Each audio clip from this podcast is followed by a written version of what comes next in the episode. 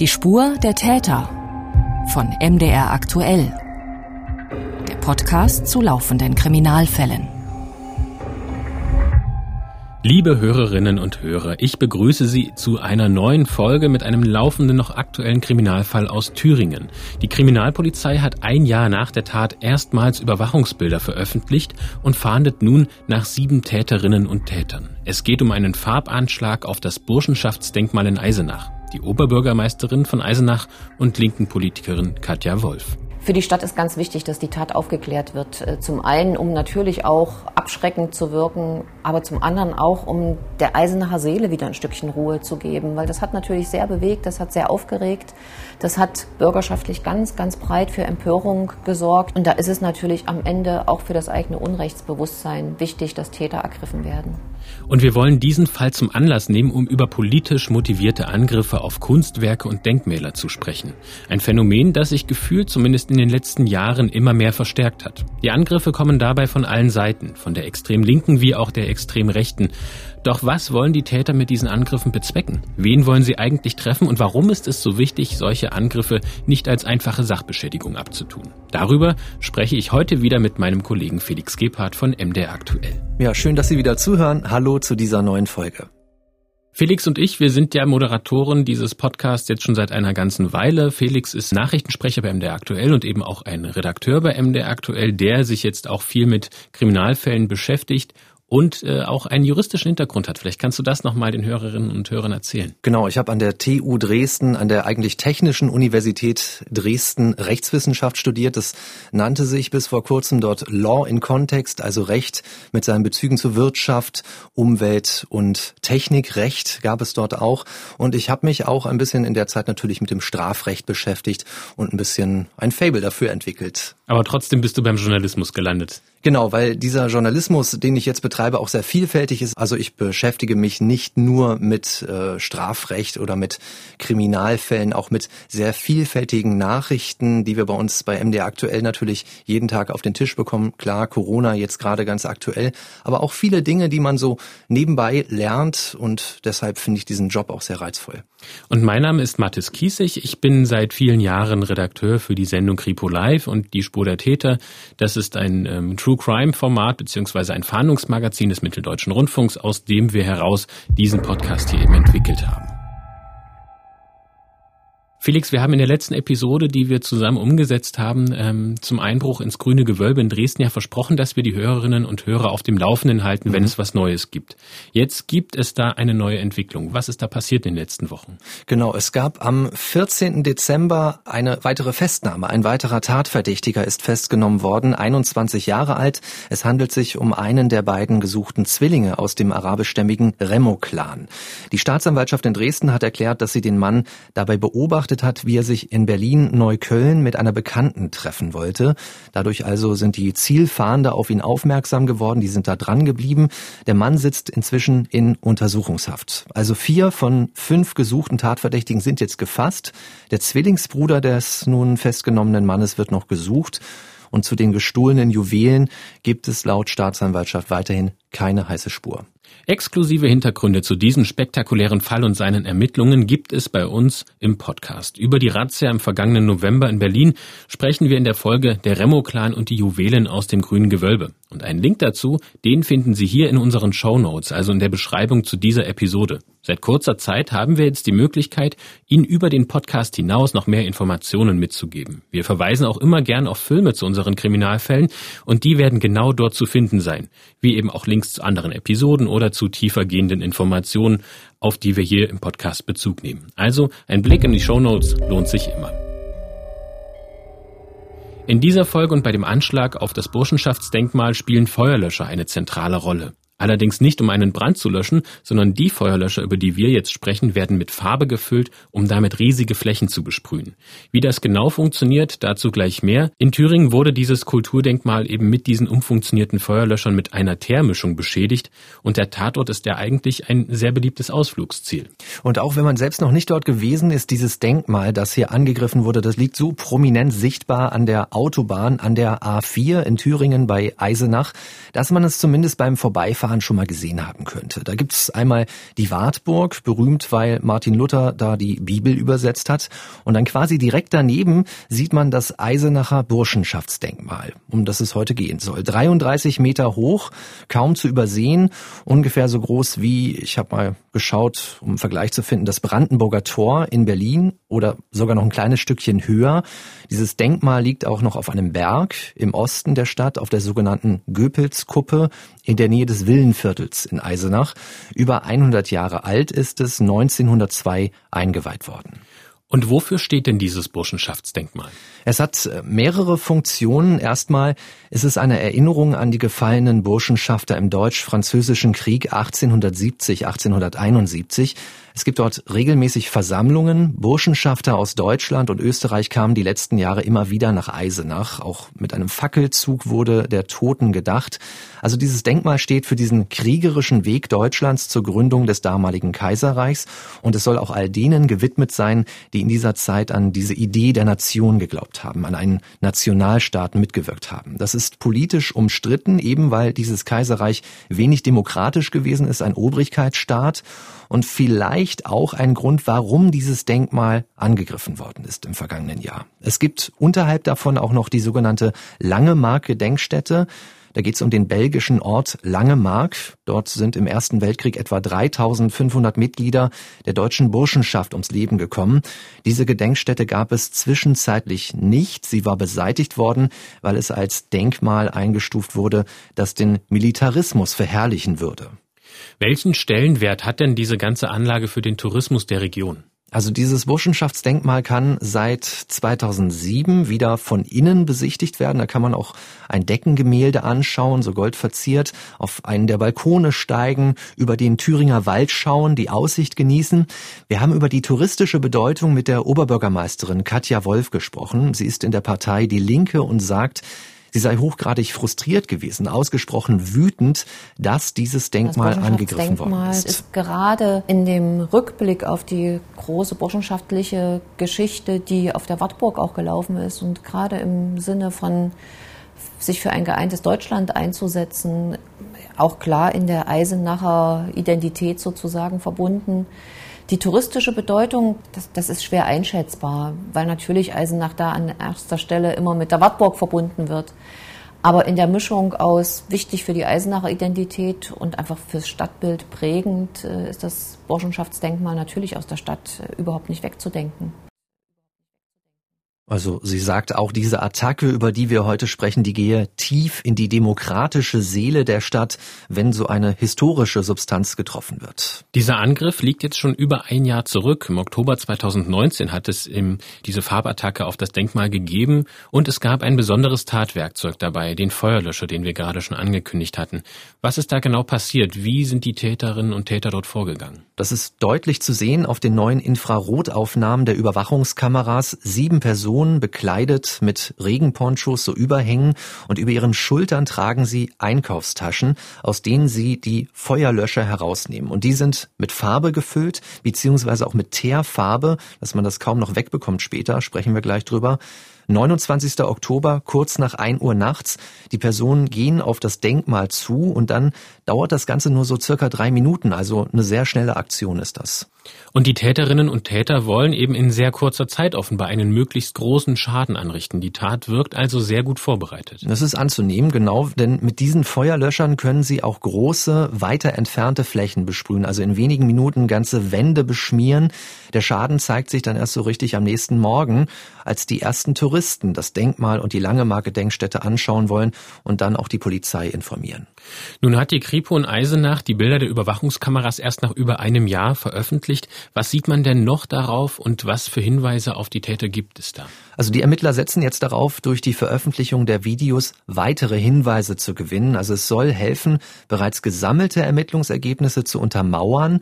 Und auch wenn alle Personen auf den Bildern vermummt sind, sagen die Ermittler, könnten mögliche Zeugenhinweise zu Bewegungsmustern oder zu Kombinationen von Personen helfen, die Täter zu identifizieren.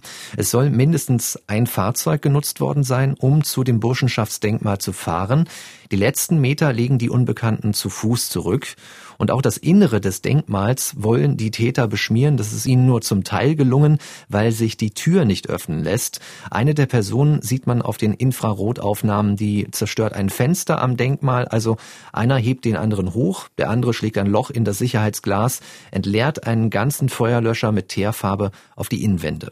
Zu dem Anschlag auf das Burschenschaftsdenkmal haben wir auch einen Online-Artikel für Sie. Auch den verlinken wir Ihnen natürlich in unseren Shownotes. Heute ist von diesem Anschlag im Burschenschaftsdenkmal und auch außen nichts mehr zu sehen. Es wurde alles wieder gereinigt.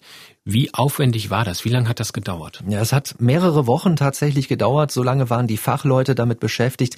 Die Reinigungsarbeiten haben sich bis ins Jahr 2020 gezogen. Wir haben mit Sören Blankenburg gesprochen. Der ist als Bauleiter für die Entfernung der schwarzen Farbe zuständig gewesen. Und die Farbe, sagt Sören Blankenburg, die ist ganz tief in diese porösen Gesteinsarten, aus denen das Denkmal besteht, eingedrungen. Wir haben praktisch äh, im Denkmal eine Materialkombination gehabt aus äh, Travertin und Muschel Muschelkalk. Beide Materialien sind offenporige Materialien. Dieses aufgetragene Material hat in diesen Poren sich natürlich genauso angereichert. Und wenn man das praktisch reinigt, läuft aus diesen Poren äh, das äh, gelöste Material permanent nach und läuft dann praktisch wieder über die gereinigte Fläche. Deswegen hat es einen gewissen äh, Reinigungsnachaufwand äh, kontinuierlich, um praktisch diese ablaufenden Materialien immer wieder aufzunehmen. Ist äh, eine spezielle Herausforderung, dass es praktisch äh, zum ersten Mal im in meinem persönlichen Erleben zu so großflächigen äh, Verschmierungen auf so äh, kritischen Untergründen gekommen ist und so äh, vielfältigen Untergründen, die praktisch so äh, äh, unterschiedliche Anforderungen an die Reinigungsverfahren gestellt haben. Äh, das ist praktisch ein Novum aus unserer Sicht. Also eine Herausforderung für den Experten, obwohl er im Arbeitsalltag regelmäßig mit zum Beispiel auch Graffiti zu tun hat, diese zu beseitigen oder auch andere Vandalismusschäden zu entfernen. Bei diesem Farbanschlag in Eisenach hat man vor den Reinigungsarbeiten erstmal eine Laboranalyse gemacht, also Materialproben genommen, um überhaupt erstmal herauszubekommen, was da genau versprüht worden ist. Und rausgekommen ist dabei, dass die Täter einen Unterbodenschutz auf Bitumenbasis verwendet haben. Das sprüht man eigentlich beim Auto, auf die Radkästen oder allgemein bei Fahrzeugen auf die Unterseite, um das alles zu versiegeln. Das ist ein Material, das chemisch entfernt werden muss, sagt Sören Blankenburg.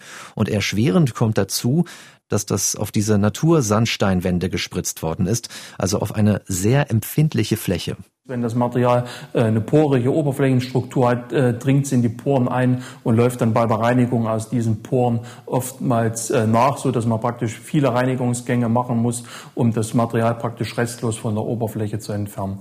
Wäre es ein glattes Material, wäre es einfacher zu entfernen gewesen. Das normale Graffiti ist einfacher zu lösen, weil schlichtweg weniger Material zu lösen ist auf der Oberfläche. Der Bitumenanstrich ist in der Regel sehr dick und lässt sich mechanisch gar gar nicht äh, entfernen, weil er ja äh, dauerelastisch ist. Er kann zum Beispiel nicht durch ein Wirbelstrahlverfahren äh, gereinigt werden, sondern er muss praktisch chemisch gelöst werden.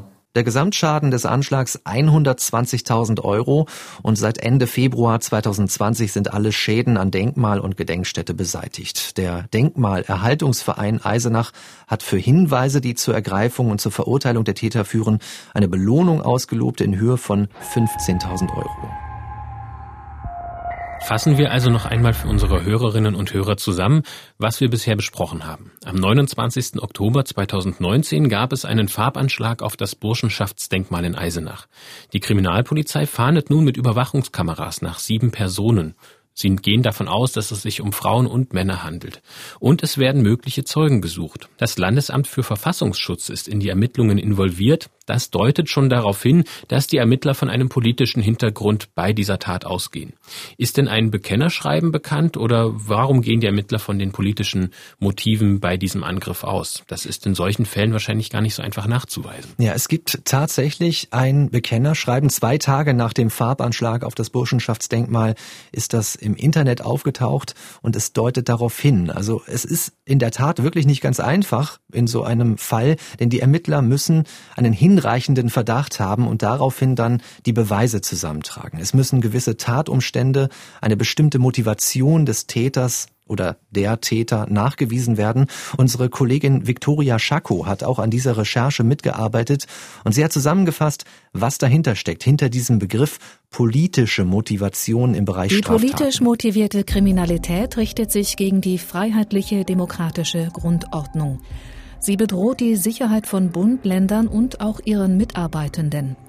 Dazu zählen auch Straftaten gegen eine Person wegen ihrer politischen Haltung oder Einstellung, selbst wenn sich das nur auf Vorurteile des Täters stützt, zum Beispiel gegenüber einer bestimmten Nationalität, Hautfarbe, Religionszugehörigkeit, sexuellen Orientierung oder äußerlichen Erscheinung. Hierbei muss nicht unbedingt eine Person angegriffen werden, es zählt auch ein Angriff auf eine Institution oder ein Objekt, womit der Täter eine Person in Verbindung bringt. Also auch ein Objekt kann aus politischer Motivation heraus angegriffen werden und es gibt zwei Tage nach dem Farbanschlag das Bekennerschreiben. Deshalb und wegen der Vorgehensweise der Täterinnen und Täter vermuten die Ermittler nun Mitglieder des linksextremistischen Spektrums hinter diesem Anschlag.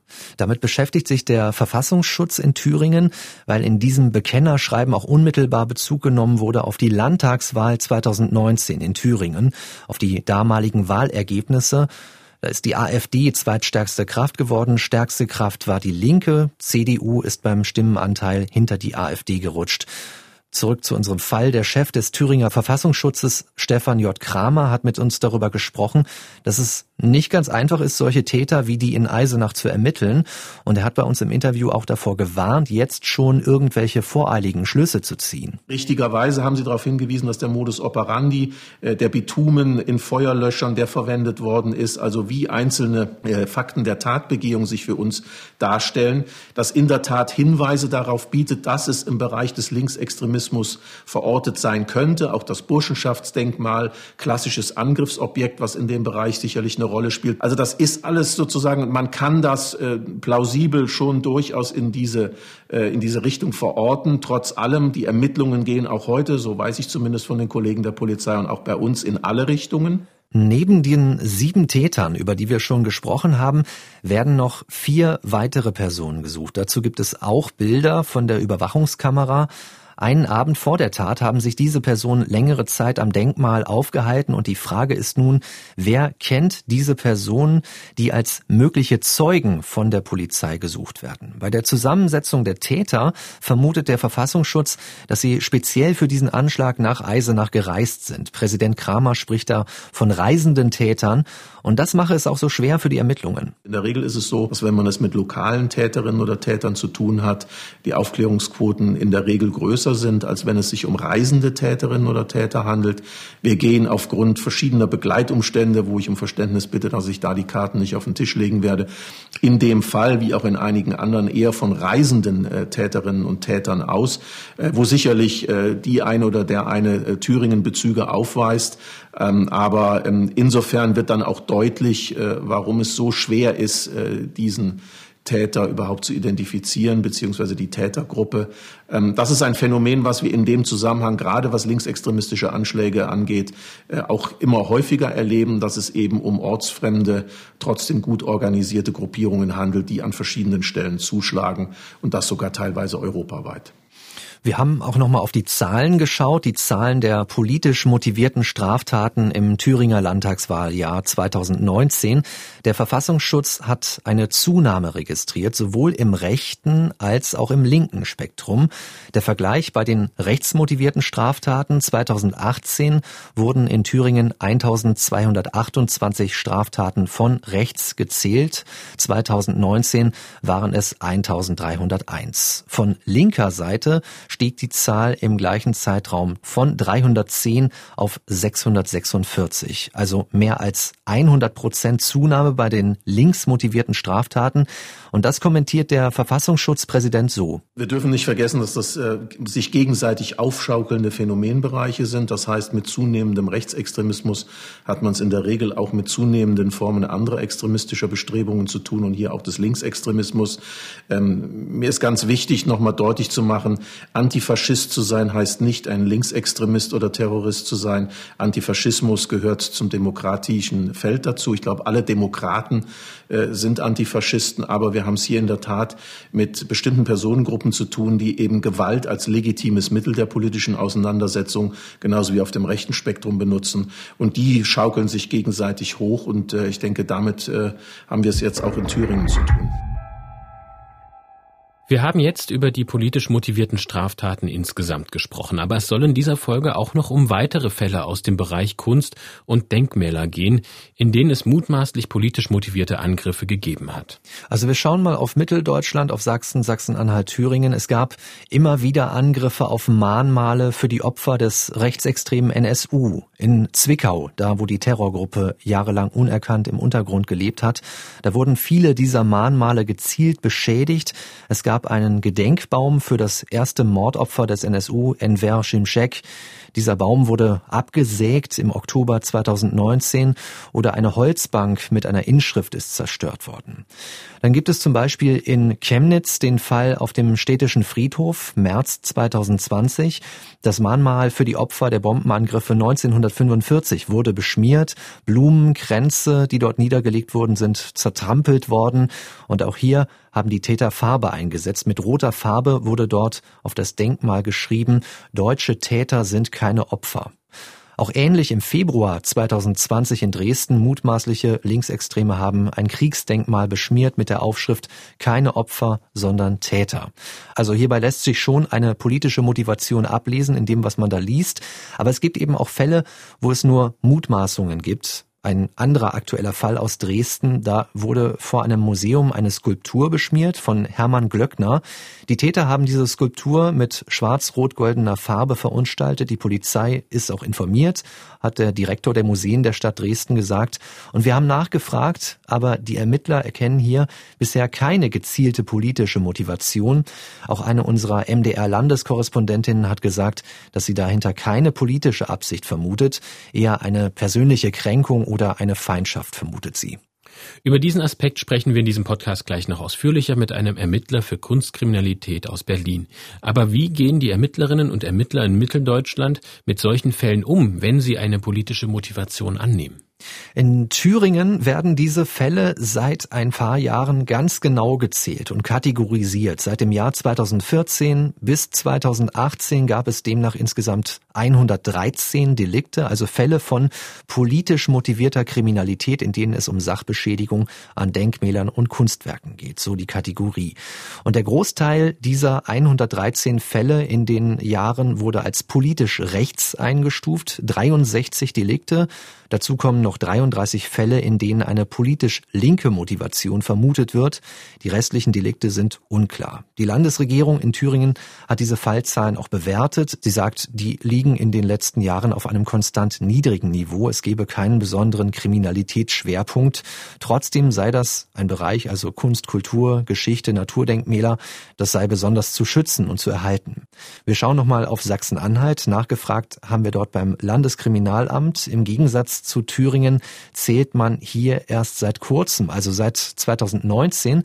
Und in dem Jahr sind insgesamt 16 politisch motivierte Straftaten festgestellt worden.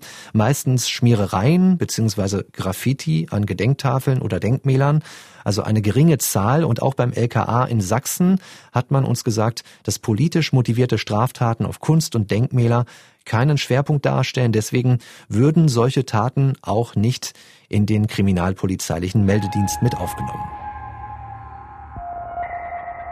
Der Schaden am Burschenschaftsdenkmal in Eisenach ist zwar immens gewesen, ein Fall, der auch in der 30-jährigen Geschichte des MDR-Verhandlungsmagazins Kripo Live so noch nicht vorgekommen ist, aber warum ist es denn so wichtig, dass diese Sachbeschädigung auch polizeilich verfolgt wird? Warum ist so ein Denkmal und ähm, Kunst im Allgemeinen für jeden von uns wichtig? Das haben wir den Leiter der Abteilung für Kunstkriminalität beim Landeskriminalamt in Berlin gefragt. René Allange ist erster Kriminalhauptkommissar. Er leitet seit 2009 dieses Sachgebiet. Bei Kunstwerken geht es ja darum, ähm, dass wir diese Kunstwerke erhalten für die Nachwelt. Wir benutzen sie als Studienobjekte. Die Menschen erfreuen sich daran Und Kunst gehört zu jeder Gesellschaft und deshalb hat auch jede Gesellschaft ihren Schutzauftrag für die ihnen überlassenen Kunstwerke.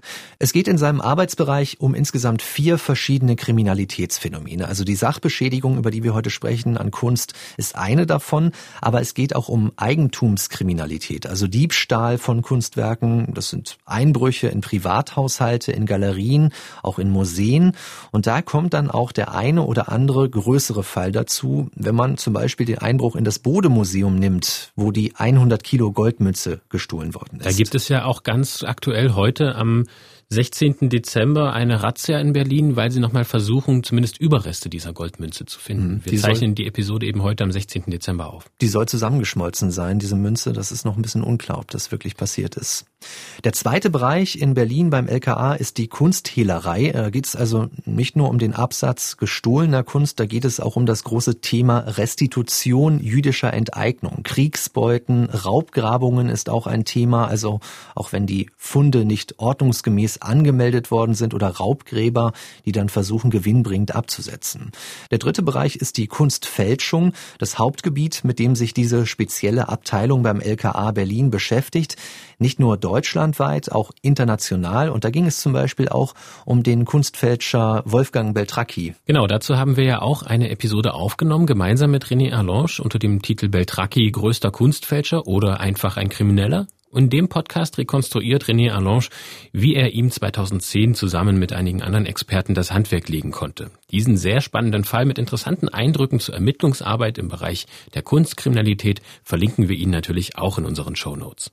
Dieses Mal haben wir aber mit dem Ermittler vom LKA Berlin ganz speziell über Sachbeschädigungen an Kunst- und Denkmälern gesprochen. Und da gibt's in diesem Zusammenhang einen juristischen Begriff, den René Allange auch benutzt und der mir in dieser Recherche zum ersten Mal begegnet ist. Es geht um die sogenannte gemeinschädliche Sachbeschädigung. Also da kommt zu der normalen Sachbeschädigung ein ganz besonderes Qualifizierungsmerkmal dazu, würde der Jurist jetzt sagen.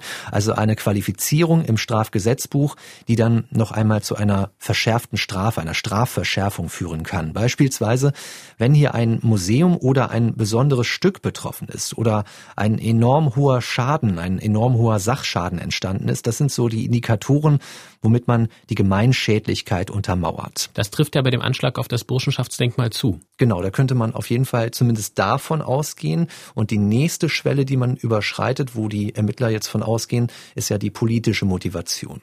René Allange sagt, das Spektrum in diesem Bereich der Sachbeschädigung sei ziemlich vielfältig und es müsse nicht immer im politischen Bereich liegen. Für ihn als Ermittler ist das auch erstmal das Wichtigste und es hat oberste Priorität, dass der Fall überhaupt aufgeklärt wird. Das Motiv zeigt sich dann meistens erst und ist natürlich auch für den Täter eine Erklärung, warum er sich vielleicht zu so etwas entschlossen hat. Für uns als Kriminalisten am Anfang der Ermittlungen sind andere Dinge wichtiger als das politische Motiv. Für uns stellt sich natürlich die Frage, was bezwecken die Täterinnen und Täter damit, Kunstwerke und Denkmäler anzugreifen? Welche Symbolik steckt dahinter? Angegriffene Denkmäler sind häufig natürlich Symbole für den Staat oder die Demokratie, für die Erinnerungskultur und den Umgang mit der deutschen Geschichte.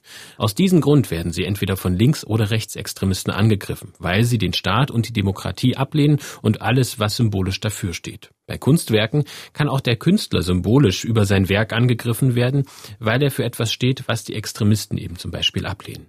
Ja, und René Allange hat das ein bisschen genauer skizziert, was ihm da bei der Arbeit noch so in Erinnerung geblieben ist. Wir haben schon Fälle von Sachbeschädigungen hier in Berlin gehabt, wo die Täter Probleme hatten mit einem bestimmten Kunstwerk oder mit einer Art eines Kunstwerkes oder auch mit einem Künstler als solches. Manchmal sind Kunstwerke auch Säureattacken ausgesetzt gewesen. Auch diese Fälle gab es in der Vergangenheit schon.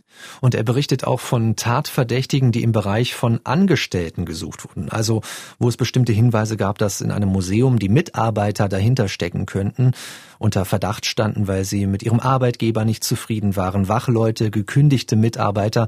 Auch in diese Richtung, das muss man immer auf dem Schirm haben bei den Ermittlungen. Und der Großteil in diesem Bereich Sachbeschädigung, sagt er, der sei davon geprägt, dass es den Tätern schlichtweg um den Materialwert gegangen ist. Bronzeskulpturen aus öffentlichen Parkanlagen nennt er, etwas davon herausreißen, Teile absägen Die Goldmünze im Bodemuseum haben wir schon angesprochen und man kann da einen Trend ableiten, sagt er. Je höher die Marktpreise waren für bestimmte Metalle, umso mehr Straftaten hat seine Abteilung dann gezählt. Wir haben in dieser Folge schon den Fall zum Burschenschaftsdenkmal besprochen. Ähm, wir haben auch schon erfahren, dass diese Taten in Mitteldeutschland nicht ganz so häufig sind. Wie oft kommen denn solche Angriffe vor und gibt es da eine Häufung in letzter Zeit? Also Allange sieht da keinen Anstieg bei den Fallzahlen, auch keinen zu erwartenden und auch keine sinkenden Zahlen bei den politisch geprägten Sachbeschädigungen. Also sowas, wie es vielleicht in Eisenach gegeben hat, sagt er, das hat er in seinem Kommissariat auch bislang überhaupt nicht gehabt. Aber der Fall der Berliner Museumsinsel, das sei der erste, der sich so ein bisschen politisch darstellt. Zunächst einmal ist es ganz wichtig, äh, dass man mal sagt, dass das also keine häufige Kriminalität ist und auch in unserem kriminalistischen Alltag nicht jeden Tag vorkommt. Aber wenn solche Fälle natürlich vorkommen, dann sind sie besonders schlimm und erregen Aufsehen. Und so ist es auch zuletzt in dem Fall auf der Museumsinsel gewesen. Das hat ja auch für viel Aufsehen gesorgt. Wir müssen das vielleicht mal erläutern für unsere Hörerinnen und Hörer, denen der Fall jetzt noch nicht so ganz geläufig ist. Im Oktober 2020 ist es herausgekommen, dass über 60 Skulpturen und Bilder in verschiedenen Museen auf der Museumsinsel in Berlin mit einer öligen Flüssigkeit bespritzt worden sind. Das ist am 3. Oktober 2020 passiert. Gibt es dazu etwas Neues? Also man könnte ja jetzt meinen, dass da ein Zusammenhang besteht. 3. Oktober, Tag der deutschen Einheit, dass der oder die Täter damit ein bestimmtes Zeichen Zeichen setzen wollten. Es gibt auch jede Menge Verschwörungsglauben in diesem Bereich, auch Verbindungen zu den Gegnern der Corona-Maßnahmen sind gezogen worden. Das ist aber alles Spekulation, die wir hier nicht weiter vertiefen wollen. Wir bleiben bei den Fakten. Und deshalb habe ich den Kriminalhauptkommissar René Allange dazu gefragt. Er ermittelt in dem Fall und vermutet hier eine politisch geprägte Sachbeschädigung. So sind seine Worte. Und man habe das nun ein bisschen mehr im Auge, eben weil da gewisse Spuren darauf hindeuteten. Aber wir können da im Moment leider nichts weiter zu sagen, weil das ist ein laufendes Verfahren, laufende Ermittlungen, keine weiteren Einzelheiten von ihm. Sobald wir mehr zu diesem Fall berichten können, werden wir Sie auch hier im Podcast eben darüber informieren, liebe Hörerinnen und Hörer. Und es gibt auch noch andere Angriffe, die dem äh, auf die Berliner Museumsinsel gleichen. Ja, in den Nachrichten bei MDR aktuell haben wir zum Beispiel über einen ähnlichen Fall aus Nordrhein-Westfalen berichtet. Beim Kreismuseum Wewelsburg, da sind schon Mitte Juli 2020 Schäden durch eine ölhaltige Flüssigkeit entdeckt worden. Etwa 50 Objekte waren betroffen, unter anderem historische Grenzsteine Und wie beim Fall in Berlin habe sich kein Muster feststellen lassen, so die Ermittlungen. Und die wurden hier laut Polizei mittlerweile ergebnislos eingestellt. Die heutige Episode ist unsere letzte in diesem Jahr im Jahr 2020. Deshalb wollen wir an dieser Stelle auch noch mal kurz auf das Jahr zurückblicken. Wir haben die verschiedensten kriminalistischen Themen hier im Podcast behandelt, von schwersten Verbrechen bis hin zu Wirtschafts- und Kunstkriminalität. Aber wir wollen gar nicht so lange bei uns verweilen, sondern Ihnen jetzt mal ein bisschen Raum geben, liebe Hörerinnen und Hörer, für Ihr tolles Feedback, das Sie uns immer wieder schicken. Ja, da gab's wirklich jede Menge Lob und Wertschätzung, auch konstruktive Kritik und ich sag mal, wo Sie die auch weiterhin schicken können, an diese Mailadresse die-spur-der-täter mit ae.mdr.de. Wir sind sehr dankbar für Ihre Anregungen, Ihre Kritik. Es gibt ja auch einige Podcast-Seiten, auf denen Sie uns bewerten können, wo man das auch sehen kann. Einige dieser Hörermails und Bewertungen möchten wir jetzt mal exemplarisch vorlesen. Erstes Beispiel. Dieser Podcast hebt sich angenehm von anderen aus dem gleichen Genre ab. Top erzählt, fundiert recherchiert, tolle Gäste, sehr gute Interviewpartner, angenehm gesprochen. Und es gab noch ein Sternchen dahinter auch zu erwähnen. Liebes Die Spur der Täter Podcast Team. Erst kürzlich bin ich über euren Podcast gestoßen, war sofort gefesselt, habe innerhalb kürzester Zeit alle Folgen angehört. Schon während des Hörens ist mir aufgefallen, wie professionell, gut recherchiert und respektvoll euer Podcast ist. Auch wenn man selber selber auf Folgendes keinen Einfluss hat, muss ich trotzdem erwähnen, dass die Stimme des Moderators Mathis Kiesig sehr angenehm und perfekt geeignet für einen Podcast ist, wo es schließlich einzig auf das Zuhören ankommt. Vielen Dank. Ja, im Vergleich zu anderen True Crime Podcasts heißt es hier weiter, merkt man, wie viel Zeit im Voraus investiert wurde und dass alle Beteiligten sehr gut vorbereitet sind. Alles ist hervorragend strukturiert, sodass man dem Podcast super folgen kann. Es gab aber auch Kritik an unserem Podcast. Zur Episode Mord ohne Urteil haben Sie uns mehrfach geschrieben in diesem Jahr. Eine Mail möchte ich dafür mal stellvertretend vorlesen. Liebes Team von Die Spur der Täter. In eurer Folge Mord ohne Urteil betreibt Oberstaatsanwalt Gerhards mit seinem Zitat Die junge Dame war auch also entsprechend bekleidet, das möglicherweise dazu geführt haben könnte, dass es zu einem sexuellen Übergriff gekommen ist, in meinen Augen ordentlich Opferbashing. Auch wenn das sicher nicht so gemeint war. Man sieht hier, wie sehr die Schuldverschiebung zum Opfer in den Köpfen verankert ist. Ein Kommentar hierzu und aufmerksam machen auf diese immer noch verbreitete Ansicht hätte ich mir an dieser Stelle gewünscht. Wir antworten ja auf jede Mail, die wir bekommen und äh, wie auch in den Antwortschreiben eben genau zu dieser Mail bleibt mir an dieser Stelle nur zu sagen, die Kritik ist vollkommen berechtigt. An der Stelle hätten wir den O-Ton einfach nochmal einordnen müssen und das ist uns leider durchgerutscht. Ja, Sie achten auf die kleinsten Details bei uns, liebe Hörerinnen und Hörer. Das ist gut und das erstaunt und erfreut uns besonders. So schrieb uns beispielsweise nach der Episode zum Serienmörder Volker Eckhardt, in der wir uns unsicher waren, ob vorgetäuschte Selbstmorde bei TKKG existieren, folgendes. Liebes die Spur der Täter-Team, als immer noch ambitionierte TKKG-Hörerin muss ich da etwas widersprechen. Selbst in diesen Jugendkrimis kommen vorgetäuschte Selbstmorde vor. Spontan fällt mir da Folge 37 der letzte Schuss ein. Ansonsten höre ich euren Podcast sehr gerne und er erleichtert mir die schnöde Hausarbeit. Ja, das habe ich auch schon oft gehört, kann ich nachvollziehen. Es gibt ja auch Leute, die ihren Wocheneinkauf machen, wenn sie uns hören. Außerdem bekommen wir immer wieder Anregungen zu Fällen, die wir mal im Podcast behandeln könnten. Dazu können wir sagen, dass wir tatsächlich über einige der Vorschläge nachdenken, auch recherchieren. Für uns als MDR-Podcast ist natürlich ein mitteldeutscher Bezug wichtig, deshalb können wir nicht jeden Vorschlag umsetzen. Immer wieder bekommen wir auch Fragen zu den Filmen. Darauf haben wir reagiert und können Ihnen jetzt die Links in den Shownotes direkt zu unseren Filmen anbieten, über die wir hier auch regelmäßig sprechen.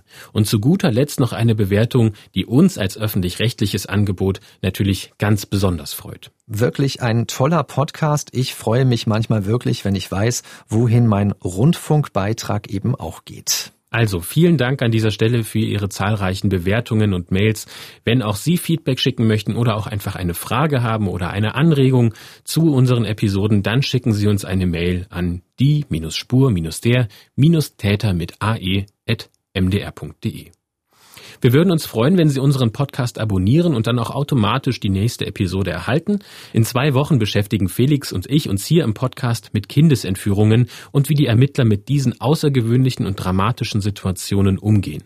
Und wenn Sie, liebe Hörerinnen und Hörer, nicht genug vom Podcast hören bekommen können und auf der Suche nach starken Themen sind, dann hat Felix jetzt noch einen besonderen Tipp für Sie. Ja, MDR aktuell hat noch weitere Podcasts, zum Beispiel unsere Reportagereihe Tabubruch. Wir sprechen da über die Schicksale hinter den Nachrichten. In der aktuellen Folge geht es um Maria. Sie hat Krebs und wird bald sterben. Das anstehende Weihnachtsfest ist für sie, ihren Lebenspartner und ihre Kinder das letzte, das sie als Familie zusammen verbringen können. Sehr eindrucksvoll, wie diese Frau damit umgeht. Und weitere Folgen gibt es, da geht es um das Leben als Transgender oder auch als Obdachloser. Tabubruch, so heißt die Reihe von MDR aktuell und Sie können das überall dort abonnieren, wo es Podcasts gibt. Verlinkt natürlich auch bei uns in den Show Notes. Felix, ich danke dir für die Recherchen zum heutigen Thema. Ja, sehr gerne. Bis zum nächsten Mal. Und wir danken Ihnen fürs Zuhören. Bleiben Sie gesund und empfehlen Sie uns weiter. Sie hörten Die Spur der Täter. Den Podcast zu laufenden Kriminalfällen von MDR aktuell.